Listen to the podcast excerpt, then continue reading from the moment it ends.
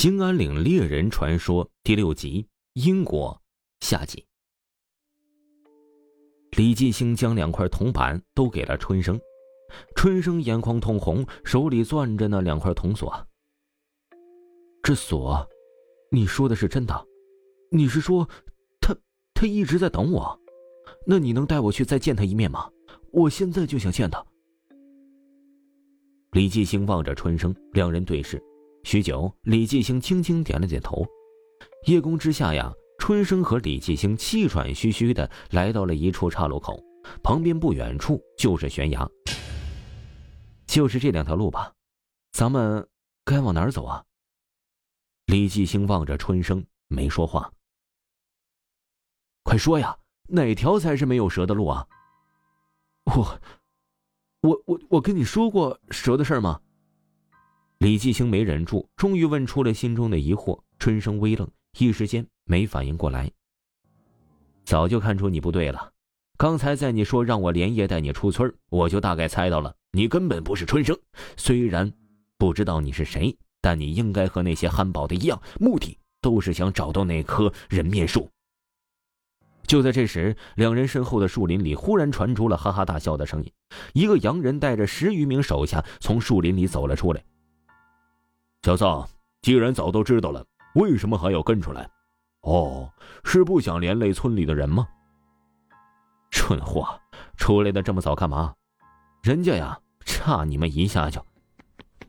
春生的话还没说完，李继兴一个箭步冲上前，将他压在身下制服。不等那洋人冲上前来，李继兴大喊：“再过来，胳膊给他撅折了！”那些人一愣，下意识的停住了脚步。李继兴说：“好，现在又能确定一件事了，你就是领头的。想不到你还真有两下子呀！你，我好歹跟二爷待了这么久。”李继兴的话还没说完，忽然一声枪响，李继兴的肩膀上爆开了一个枪眼儿，远处的洋人吹下了手中的枪。好在，我们也有个神枪手。你，你到底是谁？我早跟你说过了，我是春生啊，只不过我现在的名字叫戴永林。小戴家的厨房里，年轻的春生指着坐在对面的小戴，满脸惊讶：“你说你爹是戴老板，他是村里人最大的主顾，可以说是这片最有钱的人呐。你们当初为啥不跟他一起出关呢？”小戴说：“听奶奶说呀。”在我很小的时候，当地闹兵乱，我们就和爹失散了。我和奶奶相依为命，一直到现在，还是从关外回来的邻居跟我说起的这事儿，咱也联系不上他呀，所以就只好自己投奔过来了。小戴一边说，一边从包袱里拿出了一只绣着鲤鱼的红肚兜。看，这是我满月的时候，俺爹让俺娘绣给俺的。他虽然不认识长大的俺，但是他一定认得奶奶和这个呢。你说呢，奶奶？瞎眼睛的老妇人端着汤走了过来。他自己儿子当然认得了，大孙子，以后啊，你不用再跟我受苦了，好日子来了。是啊，好日子来了。躺在除草房垛里的春生啊，翻累的睡不着觉。伴随着窗外的闪电，脑子里一片片的浮现着刚才二人的对话。你爹是戴老板，他一定能认得奶奶和这个。在我很小的时候，我们就和爹失散了。很小的时候，好日子来了。春生猛然坐起了身，瞪大了眼睛，满头是汗，不停的喘息。他转头向灶台望去，闪电映向了灶台的一把锈迹斑斑的菜刀。李继兴说：“假的终归是假的，你就不怕事情败露了吗？”“哼，我怕什么呀？伺候了老家伙那么多年，你以为我真白给啊？他身边不少人都成为我的心腹了，对不对呀，我的朋友叶格尔？我们国家的商会只认同戴家的招牌，不认掌柜是谁。”春生说：“不过呀，你说的挺对，老家伙这两年确实怀疑我了。”我虽说是少东家，但手里屁权利都没有，家里的每一分钱都被他看得死死的。要不然我怎么还得自己出来找金矿啊？为了这件事儿，你害了多少无辜的人呐？哼，无辜？雪崩的时候你告诉我呀，哪一片雪花是无辜的？我的中文真是越来越好了，居然听懂了你这嘲讽的话。哼，好朋友，神面树就在前面，等我们拿下这些金矿，我出钱，你出力，扩大商会。乐意至极，我的会长。说完后，两人哈哈大笑。李继兴说：“你心里就只有钱吗？那个女人呢？她等了你这么多年，你把她又当成什么了？”哼，当成什么？要不是他爹当年把我赶走，哪能有今天呢？他爹打我，更不许我们的婚事儿。老家伙不知道他闺女肚子都被我搞大了吧？这是报应。我今天重新回到这里挖他们的祖产，这也是报应。原来呀，这世上真的有些畜生都不如的人，二爷不会放过你们的。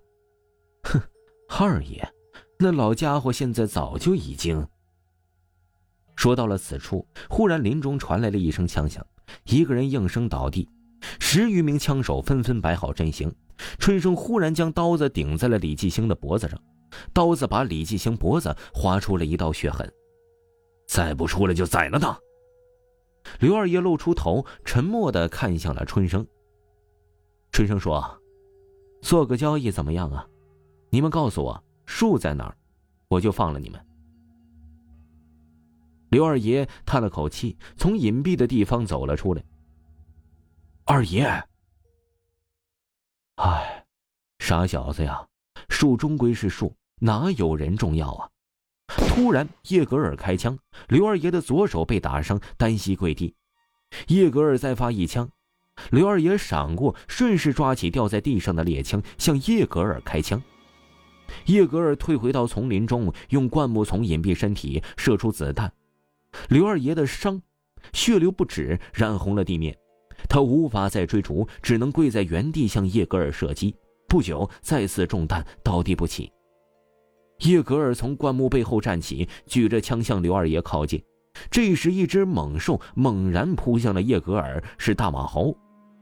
春生见势不妙，一把推开了李继兴，趁乱朝着树林的方向跑去。而大马猴受伤后，抓着叶格尔，与他一起滚落了山崖。二爷，你没事吧？你中两枪试试，我这老胳膊老腿，迟早要被这些人折磨死。刘二爷站起了身，朝着悬崖的方向望了望。到底是什么？迷雾中，春生的喘息声连续不断。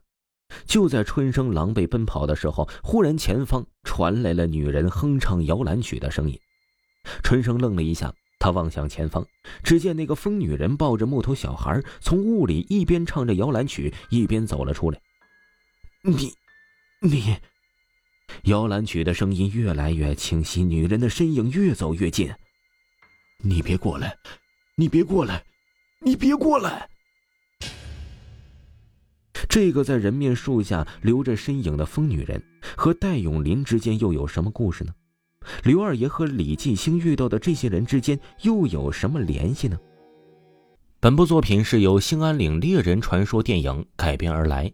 如果各位听友呢喜欢本部作品的话呢，您可以去腾讯视频搜索《兴安岭猎人传说》这部电影，绝对的精彩。